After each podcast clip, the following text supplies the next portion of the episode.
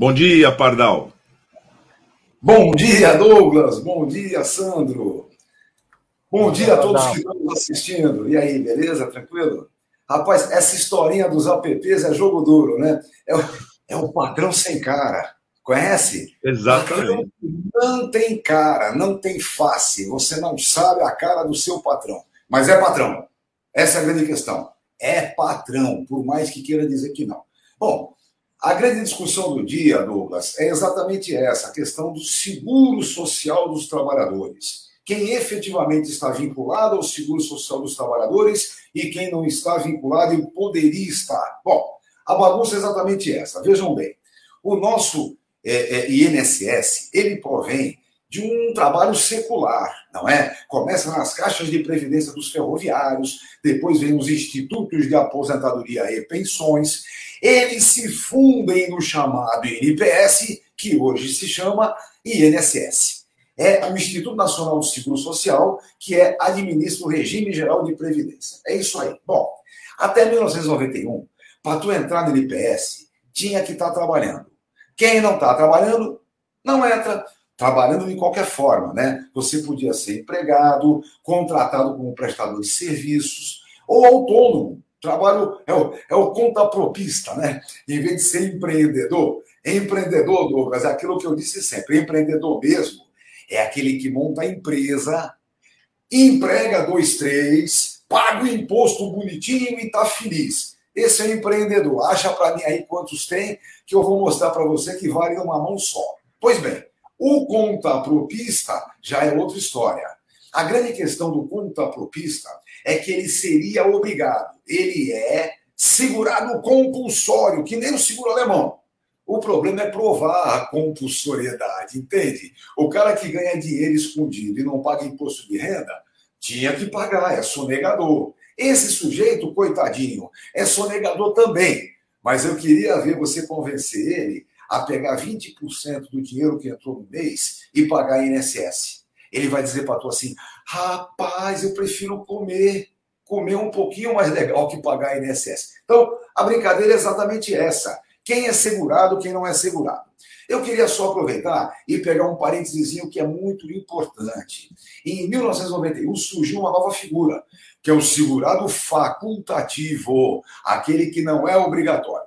Ó, para vocês verem como é a questão, Naqueles tempos da antanho, de antigamente, quando você ficava desempregado, para continuar contribuindo para o INSS, podia sim. Chamava-se contribuinte em dobro, porque pagava a sua parte e a parte do patrão. Mas atenção, a base de cálculo para você contribuir era a média dos seis últimos meses de trabalho. Entendeu? Se você não tivesse trabalhado, nunca você seria um contribuinte em dobro. Só podia contribuir quem tivesse trabalhando. Bom, em 91 surgiu a figura do segurado facultativo. Prestem atenção. Segurado facultativo é aquele que quer ser segurado, mas não é trabalhador de jeito nenhum. De jeito nenhum, isso mesmo. Nem mesmo como servidor público. O servidor público não está vinculado ao regime geral, tudo bem, mas está vinculado ao regime próprio. Estando vinculado ao regime próprio, não pode ser segurado facultativo. Hum, mas o meu vizinho é servidor público e contribui para o INSS para se aposentar lá também. Ó, ele contribui como contribuinte individual, entendeu? Ele diz que tem mais um trabalhinho além do serviço público que não lhe incomoda. Tipo assim, é, da aula particular, tipo essas coisas assim, tá bem? Não pode ser segurado facultativo. Outra coisa importante ainda sobre o segurado facultativo é que, prestem atenção, a contribuição atrasada não vale. É, contribuiu atrasado, meu filho, perdeu o mês, é melhor não contribuir. Passou do 15 dia do mês seguinte, deixar para lá, perde um mês, porque aquele mês atrasado para o facultativo não serve. Mais ainda, aqueles malucos que pensam, é, ah, eu tenho dois anos de contribuição, falta 13 anos para eu poder me aposentar por idade, eu pago de uma vez. Isso não existe, tá bem? Isso não existe de forma nenhuma. De forma nenhuma. Sabe por quê? Porque mesmo que você seja contribuinte individual, prove que trabalhou e pague o passado, Esse passado vale como tempo de contribuição, mas não conta no período de carência, no chamado período mínimo de cálculo, os 15 anos que tem que ter para aposentar por idade. Então, pagamento atrasado não vale. Tudo bem? Isso também é importantíssimo. Última coisinha que eu quero falar sobre o contribuinte é a questão da manutenção da qualidade segurado. O sujeito, quando fica desempregado, ele tem no mínimo um ano que mantém a qualidade segurada sem estar contribuindo. Então, o cara contribuiu lá um tempo, tinha qualidade segurado, foi desempregado, seis meses depois foi atropelado. Tem direito ao auxílio doença, tem direito a aposentar por invalidez, e se vier a falecer, gera pensão por morte para os seus dependentes. Tudo bem? Nesse caso aí, a chamada manutenção da qualidade segurada é por 12 meses. Cá para nós, é 13 meses e meio. Porque você tem que pagar o 13 terceiro mês, que só vence no 15 dia do mês seguinte. Se no dia que tu ia indo para o banco pagar foi atropelado, ainda tinha qualidade segurada e ainda tem direito. Então são 13 meses e meio. Agora, se você foi mandado embora, recebeu seguro-desemprego, então esse tempo tem mais 12 meses, 24 meses, quer dizer, 25 e meio. E se você estava pagando há mais de 10 anos sem perder a qualidade segurado, também soma mais um ano. Então vejam, se tinha mais de 10 anos e pediu demissão, são 24, 25 e meio. Agora, se tinha mais de 10 anos de contribuição e foi mandado embora, são 36 meses de manutenção da qualidade segurado. Ou melhor, 37 meses e meio. É o período em que, se algo acontecer, você tem o direito. Voltando só para terminar, a questão é, é, de ser filiado, de ser segurado do INSS, é aquela velha historinha. As pessoas ficam pensando que é, é você só deve ser filiado é, se tiver alguma necessidade de pagamento, por exemplo, para completar a carência. Não, eu estou com 55 anos, mas eu. Mentira, eu tenho mais. Mas com 55 anos eu já tenho 15 de contribuição. Então eu não preciso pagar mais. Tudo bem. Para aposentar por idade, você não precisa pagar mais. Mas atenção: para os benefícios que ninguém quer, que são decorrentes de sinistros, doença, invalidez e morte, para esses benefícios tem que ter qualidade segurado. Vamos lá, o cara com 55 parou de contribuir, com 59 veio a falecer. A família não tem direito à pensão por morte. Entenderam bem?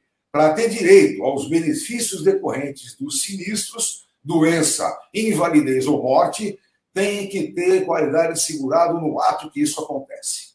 É isso. Manutenção da qualidade segurada é importante e ser filiado ao INSS também. Lembrem-se, eu já falei, inclusive na semana passada, é, a previdência privada em si não tem capacidade de substituir a previdência pública. Não. Como dizia sempre é, é, o grande pensador português previdencialista Emílio das Neves, a coisa deve ser feita em três patamares, três colunas que sustentam a civilização. A coluna do meio é o sistema compulsório e contributivo, que nem o nosso, de um salário mínimo a 6 mil piripipi, você está garantido no sistema. Quem não consegue entrar nisso, não chega a ganhar um salário mínimo, não consegue contribuir, é mantido pelo sistema de assistência social. 65 anos ou invalidez, um dos dois, em condição de miséria, tem direito ao benefício do salário mínimo. E a terceira grande coluna, importantíssima também, é a previdência privada para garantir que quem ganha mais que 6 mil PIPP possa se aposentar de verdade. Sabe, aposentar? É retirar-se para os seus aposentos. Para isso, é importante que o cara tenha condição efetiva é, é, de manutenção da, da sua condição de vida. Então, é isso, tá bem? Previdência privada não substitui, previdência pública é de suma importância e os segurados têm essa necessidade manter a qualidade de segurado para ter direito aos benefícios mais importantes que não são é, de caráter voluntário, não são escolhidos, não é aquele que você escolhe, é aquele que infelizmente escolhe você. é isso aí. É, e por que que o contrapropismo ataca a previdência pública? Essa é a grande questão. Vejam só, aqui é, nesse grande Brasil, nós temos da Constituição Cidadã, Conquista dos Trabalhadores, a Seguridade Social. O que, é que ela é? Ela é saúde, assistência e previdência. Quando eu falo da saúde, Douglas, a molecadinha mais nova não acredita que para tu ser atendido no hospital tinha que ter carteira de trabalho assinada. Só atendia quem tinha carteira assinada. Quem não estava pagando vai para a ala dos indigentes. Isso acabou em 88. Em 88, saúde e obrigação do Estado, direito de todo e qualquer cidadão.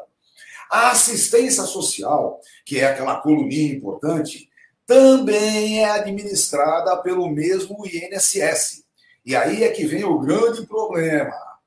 Não existe mais um orçamento específico do INSS, contribuição pagamento. Eles acham que a relação da contribuição só é importante para ferrar o trabalhador, para fazer a média maior, a média piorada, só para isso que serve a relação direta entre contribuição e benefício.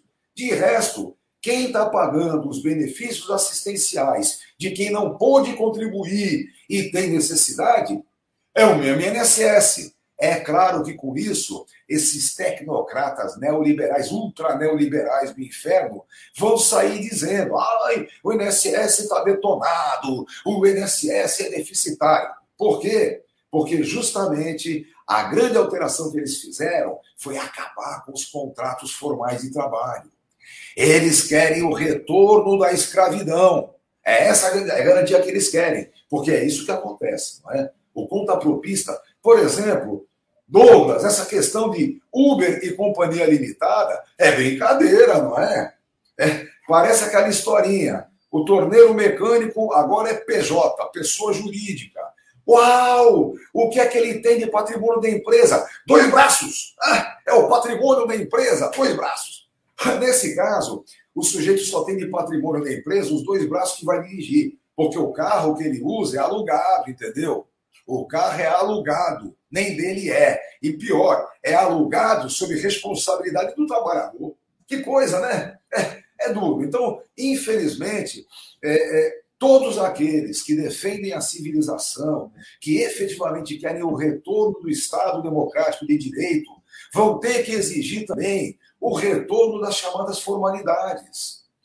É preciso o retorno das formalidades. É aquela historinha. Oh, oh, o direito do trabalho e a justiça do trabalho só defende o trabalhador. É claro, é para isso que ele existe. Vamos lembrar uma coisinha? Existe uma luta chamada capital e trabalho. O capital tem o dinheiro, o trabalho tem só a sua vida para colocar lá à disposição do, do, do, patrão. Então é evidente que qualquer nação civilizada precisa dar garantias ao chamado hipossuficiente, aquele que não tem o poder da grana efetiva. Se nós tivéssemos aqui um momento de emprego pleno, já emprego pleno? Emprego pleno, todo mundo que quer estar empregado. Quem quer estar empregado briga por salário melhor. Quando for assim, evidentemente as condições é, trabalhistas formais perdem a sua importância. O único problema é que nunca vai ser assim. Infelizmente, é, somos obrigados a admitir: nunca haverá emprego pleno porque isso não interessa aos que fazem as regras de acordo com o capital. Por isso, é, para garantir um pouquinho de civilização nessa pátria, vamos brigar de novo pelo retorno das condições formais de trabalho. É preciso pagar imposto. Ó, pessoal, eu sou um baita pagador de imposto porque eu sou um advogado previdenciário e todo mundo sabe o que eu ganhei. O banco sabe, a Receita sabe, não, dá, não posso sonegar porcaria nenhuma. Pago bonitinho o meu imposto e tenho orgulho de pagar imposto. É isso que o cidadão tinha que ter. Eu gostaria muito mesmo que o retorno dos meus impostos fosse bem melhor. Gostaria muito. Mas olhem, vocês sabem que tem umas passagens bem interessantes. Né? Existem alguns milionários, trilionários americanos que soltaram uma notinha exigindo, exigindo imposto sobre grandes fortunas. E aí os maluquinhos falam assim, ah, é só ele doar o dinheiro dele. Não é doar o dinheiro dele que ele quer. Ele quer que, além do dinheiro dele, todos que lhe são iguais também paguem a mesma coisa. É, entenderam? É aquela velha historinha. Eu lembro sempre uma bela aula que eu estava dando uma vez, junto com o meu grande mestre, saudoso Aníbal Fernandes. E eu disse que um dos princípios da Previdência é a solidariedade social. E o Aníbal Cabengarinha falou: solidariedade não existe, meu amigo. Eu parei um pouco e falei: a não ser quando a lei manda, né? Ele falou: ah, sim, essa é a verdadeira solidariedade. É aquela que a lei determina. Não depende do coração de cada um ver o cara com fome e de alguma coisa. Não é isso. Solidariedade efetiva é a disposição da lei. E quem quer solidariedade, quem luta pela igualdade social, deve brigar para que o imposto seja grande para os grandes e nulo para os que não têm nada. O imposto seja pagam os grandes e recebem os necessitados. É assim que funciona imposto em país civilizado. É assim que deveria funcionar a previdência social no nosso país civilizado. Né? Essa, é o, essa é a formulação que eu acho que deve fazer parte mesmo da luta pela democracia. Quem não defender o retorno dos direitos sociais não está querendo civilização alguma, pelo contrário, quer bancar é, o, o, fascismo disfarçado, porque isso vem acontecendo muito, tá? É, o fascismo disfarçado é, é uma presença constante aí nas terceiras vias que vão se apresentando para a eleição do ano que vem. Precisamos tomar bastante cuidado com isso. Mas é isso, né? A, a, a, ideia de ser segurado, eu defendo muito isso. Eu sempre digo: se você tem uma condição um pouco melhor, não fique pensando que o, o, os regimes que, que a Previdência Privada está te oferecendo podem substituir o INSS. Não substituem. Eu estou querendo que alguém mostre para mim qual é o seguro que garante os filhos até 21 anos com pagamento mensal continuado. Quero ver. Quem é que garante isso para os meninos até 21 anos? Ninguém. Ninguém. Ah, mas tem seguro bom? Tem sim, que paga uma vez só. Se o garotão resolver queimar o dinheiro todo de uma vez, já era. Não sobra nada, não se sustenta. Por isso, é, é claro que o INSS é insubstituível. Diga lá, Douglas. É, exatamente isso, né? Você, aliás, no final da sua. É, agora, no fecho da sua coluna, que você disse: se o garotão achar que ele pode gastar né, tudo de uma vez, como se não houvesse amanhã, o problema é que há amanhã, né? Na verdade, toda a lógica da previdência e a lógica da solidariedade social é essa: é que há um amanhã e que as pessoas não entendem o conceito literal de aposentado, que é aquele que se retira para os seus aposentos, porque abre vaga no mercado de trabalho. Exatamente. É... Vai gastar dinheiro em Aparecida todo ano. Isso, e esse é um direito social é importantíssimo, da maior relevância, porque quem ajuda a construir a sociedade na condição de trabalhador, porque até o termo trabalhadora, trabalhador, até esse termo ele foi perseguido e cancelado, porque agora é, a nova teoria é. né, da administração. Colaborador. não, é colaborador, mas, gente, colaborador não precisa ganhar salário. Eu acho que essa é a tese, né? Não, todos são colaboradores. Ok, eu estou colaborando com o quê, para quê, com quanto e para onde vai minha colaboração, né? Na verdade, é. se chamar um velhinho barbudo, ele vai dizer: então, a sua colaboração vai para o bolso de quem está te chamando. Né? Então, até veja, no neuro... Hã? A ideia de previdência é exatamente isso, previdente. Você deve ser um previdente. A questão é previdência social, órgão que deve ser administrado e controlado pelo Estado. Por isso é previdência social. Ou seja, quem teria que ser previdente é o Estado. Um débil mental como esse governando, inventando um segurinho sem vergonha que acaba no final do ano eleitoral. Opa, opa, opa. Ele, ele é ele trabalha com a imprevidência. A questão dos auxílios, por exemplo, é, a ideia do auxílio maluquinho que ele inventou, 600 pau, reduz pela metade, inventa outro depois, 150. Veja, tudo isso é a imprevidência. Qual é o sistema que pode se sustentar? Qual é a economia que pode se sustentar quando o peão não sabe se vai comer amanhã? Tinha que garantir isso. Exatamente que isso, olha. Eu saiba que vai comer amanhã, até o momento que tiver 80% vacinado, que tiver matando meio por dia, não 250. Ó, tá matando meia pessoa por dia. Opa, opa, opa. Agora a gente vai efetivamente retornar é, a condições normais. Normal nunca mais vai ser, mas as condições normali normalizadas, né? possivelmente normais. Até lá, é. Douglas, é um sofrimento. Sim. Bom, essa questão que vem sendo abordada por você ao longo das suas exposições aqui nas segundas-feiras, ela tem exatamente essa característica, que é da gente entender o processo. Porque num determinado momento é muito é, importante isso, porque as pessoas são atingidas por uma, uma veiculação massiva de desinformação e elas acabam se convencendo de que, bom, se eu pedalar forte minha bicicletinha para entregar o croquete lá no, no, outro bairro, eu vou virar né, um grande empreendedor, etc. E as pessoas não, não entendem, né, não, não, não têm informação que esse barquinho ele tem um furo no casco. Né? que por mais que você navegue, aquele furo canaliza água para outro canto. Ah, então, você fica com a canequinha tirando. É, tirando, não, não, não, não. Isso não acaba, porque o furinho está lá. É, é claro. Então, entender esse processo é muito importante. Quando Pardal, aqui, quem não está nos ouvindo, a Fabiana, inclusive, é, colocou um, um comentário aqui muito interessante dizendo que o termo colaborador retira do trabalhador a consciência de classe. E é exatamente isso que a Fabiana está dizendo aqui, é, porque esse, essa expressão consciência de classe, que às vezes parece uma expressão muito rebuscada, filosoficamente, etc., mas na verdade é a seguinte: qual é o meu lugar no mundo?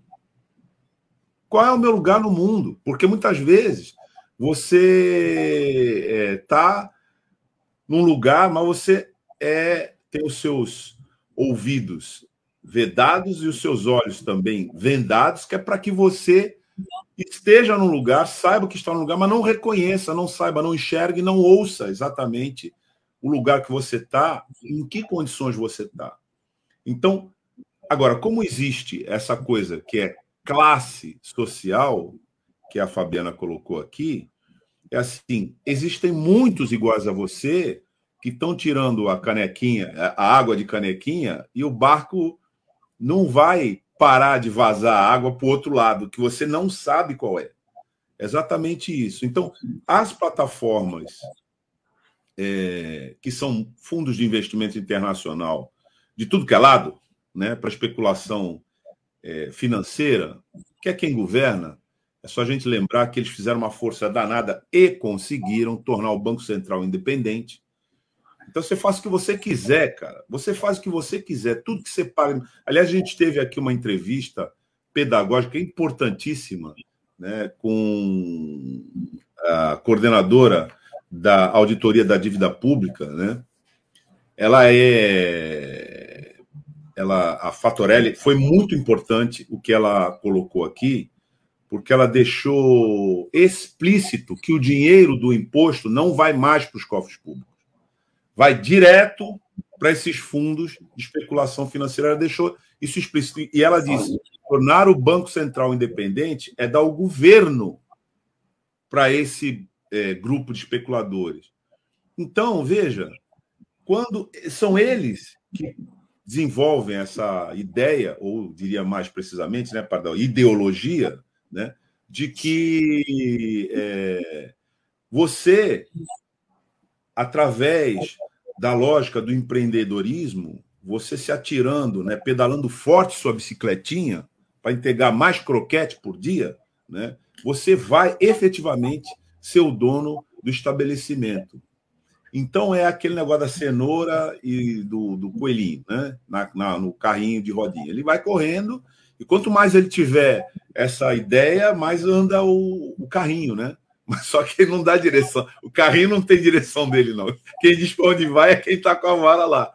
E eu é, acho que essas suas, essa, essas suas exposições nos ajudam a entender o processo. Porque não é um episódio, é um processo. O cara pensa que pedalando um pouco mais, a bicicleta vai virar moto. Entende? Ele pensa isso, eu vou pedalar bastante, que vira uma moto assim. Eu, eu de bicicleta viro um motociclista. Não é tão simples assim, né? O processo não é exatamente esse. Ele só vai ter a moto dele se efetivamente para quem é o seu efetivo patrão interessar. Se o patrão tiver interesse, ele vai ter moto rapidinho. Se o patrão não tiver interesse, ele vai ficar de bicicleta. E pensa que é empreendedor. Pensa que, é, que, que trabalha por conta própria. Não é. Ele trabalha 12 horas, obedece às ordens do mesmo jeito, trabalha que nem um louco e mais. Não tem qualquer garantia. Se ficar doente, mas que auxílio doença? Ele não pagava, não estava contribuindo. Na verdade, a grande maioria nunca contribuiu, sabe o que é isso? Nunca contribuiu, nem, nem o danadinho do NIT tem, sabe o NIT? Número de inscrição do trabalhador. O NIT é legal porque às vezes o cara tem dois, três NIT, aí dá maior confusão na hora de ver, de ver as contribuições dele. Mas o cara nem NIT tem, nunca teve o NIT na vida, entendeu? Nunca esteve inscrito na Previdência Social.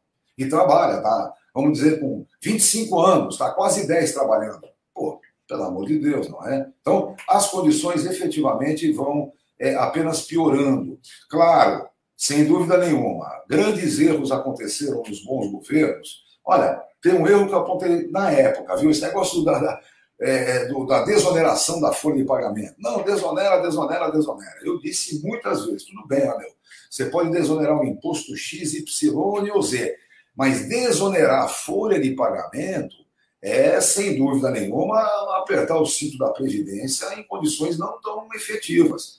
Na época, eu brinquei com o Carlos Garbas, que estava ministro, eu falei, Garbas, conta para mim, cada uma das empresas que vai ser desonerada senta contigo e define quantos empregos vai criar, se vai aumentar imposto. Ele, é, claro que não, né, meu? É, é por área. Eu falei, Ih, rapaz, não vai dar certo. Não deu. Eles estão brigando hoje para a manutenção da desoneração apenas com ameaças nem mais promessas fazem. São, são apenas ameaças para manter essa tal desoneração. Então, esses são problemas que aconteceram. Agora, é inegável que a violência no direito social começa exatamente no golpe de 16. Aí não tem muito que ter dúvida. Você pode examinar qualquer tipo de estatística, todas elas estão mostrando. A partir do golpe de 16, meus amigos, o patrão sem face botou os dentes para fora, virou vampiro. Quem pôde escravizar, escravizou mais ainda. E o desemprego formal cresceu com uma violência rapaz, de, de, de tsunami, entendeu? Varrendo o que está acontecendo aí. Então, não dá para ter muita dúvida, tá? Quem defende o retorno da civilização, o retorno efetivo do Estado democrático de direito, tem que defender direito social. Se não defender direito social, o que está falando é mentira, não é verdade. Quem não defendeu o direito social, seja o diabinho que for, não compõe a ala dos civilizados. E é isso que é importante nesse momento, porque, amigos, é só dar uma olhadinha no que tem na rua hoje. É só vocês observarem. Não quer acreditar na estatística? Não tem problema. Eu sempre falava com meus alunos: vai passear na praia é, faz o, o, o índice de bancos da praia ocupados, bancos da praia com moradores. E aí você vai ver o que eu estou dizendo. Antigamente, tinha dois, três maluquinhos, tinha. Hoje, tem família, pai, mãe, três filhos, morando ali no canto do banco, porque pelo menos tem uma aguinha ali para poder, de vez em quando, quando não tem higiene, quando não tem guarda torrando o saco, ele consegue ir lá tomar um banhozinho. Então vamos pensar bem o que está acontecendo. Quem não pensar em direito social não é civilizado, está é, tá apostando na barbárie, está apostando no fascismo. E isso, Douglas, pior ainda, hein? Não é só no Brasil, não, tá? Eu tenho dito o tempo todo. Existem duas guerras mundiais acontecendo. Uma é contra o coronavírus, é contra é, a pandemia. E a outra guerra é contra o fascismo, que infelizmente vem se solidificando não vem ganhando espaço efetivo nos poderes, né? Tem lá um paísinho aqui, Bela Rússia, essas coisas lá.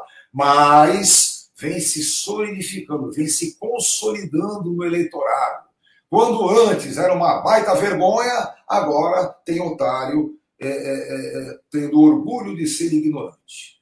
Então, é, vamos tentar trabalhar para que não se consolide desse jeito. Isso é mundial, viu, pessoal? Isso cada vez mais é preciso contatos internacionais, é preciso que a gente lute também do ponto de vista internacional, é, que a gente mostre um Brasil diferente desse desgoverno que está aí, porque a luta é mundial. A luta contra o fascismo é mundial, não é? A, a gente tem um patamar imbecil, um ego mental desses, representando o fascismo. Que é isso? Eu faço questão de sempre repetir.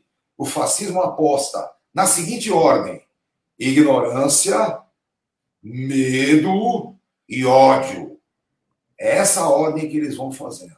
É por isso que a violência nas ruas do Brasil cresceram assustadoramente. Vejam, eu sempre tomei conta com as minhas filhotinhas, né? Agora já estão grandes. Pois olha, muito mais conta eu tenho que tomar com meus netos, porque as coisas não estão fáceis. E, e aquela historinha, não é? Ignorância leva ao medo, que por sua vez leva ao ódio, à violência. É isso que a gente tem que é, tomar cuidado e tentar varrer a ignorância é, da cabeça do povo brasileiro. Vamos todo mundo ler, vamos discutir o que está acontecendo, vamos enfrentar é, as fake news, as mentiras que aparecem pela internet. Vamos para o enfrentamento mesmo. É aquela velha história. É, quem apostar na ignorância é, não, não tem participação efetiva. Não dá nem para perder tempo conversando. É aquela história do jumento e do leão, né? O jumento discutindo lá com o leopardo. Vocês conhecem essa história, né? Bem rapidinho. O jumento e o leopardo estavam juntos e o, o jumento e o falou: Uau! A grama é azul! E o leopardo falou: Não, a grama é verde. E começaram a discutir a briga. Vamos falar com o leão, o leão é que sabe. Chegaram. O leopardo falou: Leão, esse maluco aí tá com uma dúvida. Aí o jumento virou: é porque a grama é azul, não é leão. E o leão, claro que a grama é azul, é evidente. Ah, então você tem que punir o leopardo que está falando agora. Leopardo está punido, não vai ter problema nenhum. Aí o, o bichinho burro vai embora, né? O jumento vai embora, e o leopardo fala, pô, leão, que é isso? O leão fala, meu amigo, você está sendo punido, porque com imbecis não se discute. Finge que eles têm razão. Acabou. Então, é isso, com os imbecis efetivos não dá para discutir mas com as pessoas que estão sendo enganadas, que estão sendo incautas no que acontece, as pessoas que têm é, sede de conhecimento, de ciência, é para essas pessoas que a gente tem que falar. São esses é que a gente tem que trazer para o campo dos civilizados, mostrar o que é efetivamente a civilização e o que é verdadeiramente a solidariedade social, o que é de verdade é, é as condições de vida que a gente gostaria para todo mundo, para todo mundo. Essa é a ideia efetiva eh, de um mundo de verdade melhor, um mundo é, um pouco mais justo do que está colocado, mas bem melhor do que está aí. É isso, Oi, essas. Segunda. Ah, não. Na verdade, daqui a 15 dias a gente está com você, porque segunda-feira próxima, Pardal não estará conosco aqui na RBA, porque ele tem outra agenda. Mas daqui a 15 dias a gente vai continuar conversando contigo. Pardal, até a próxima. Um beijo, até daqui a 15 dias. Tamo junto, vamos à luta. Valeu. Tchau. Boa, Pardal. Boa semana. Valeu.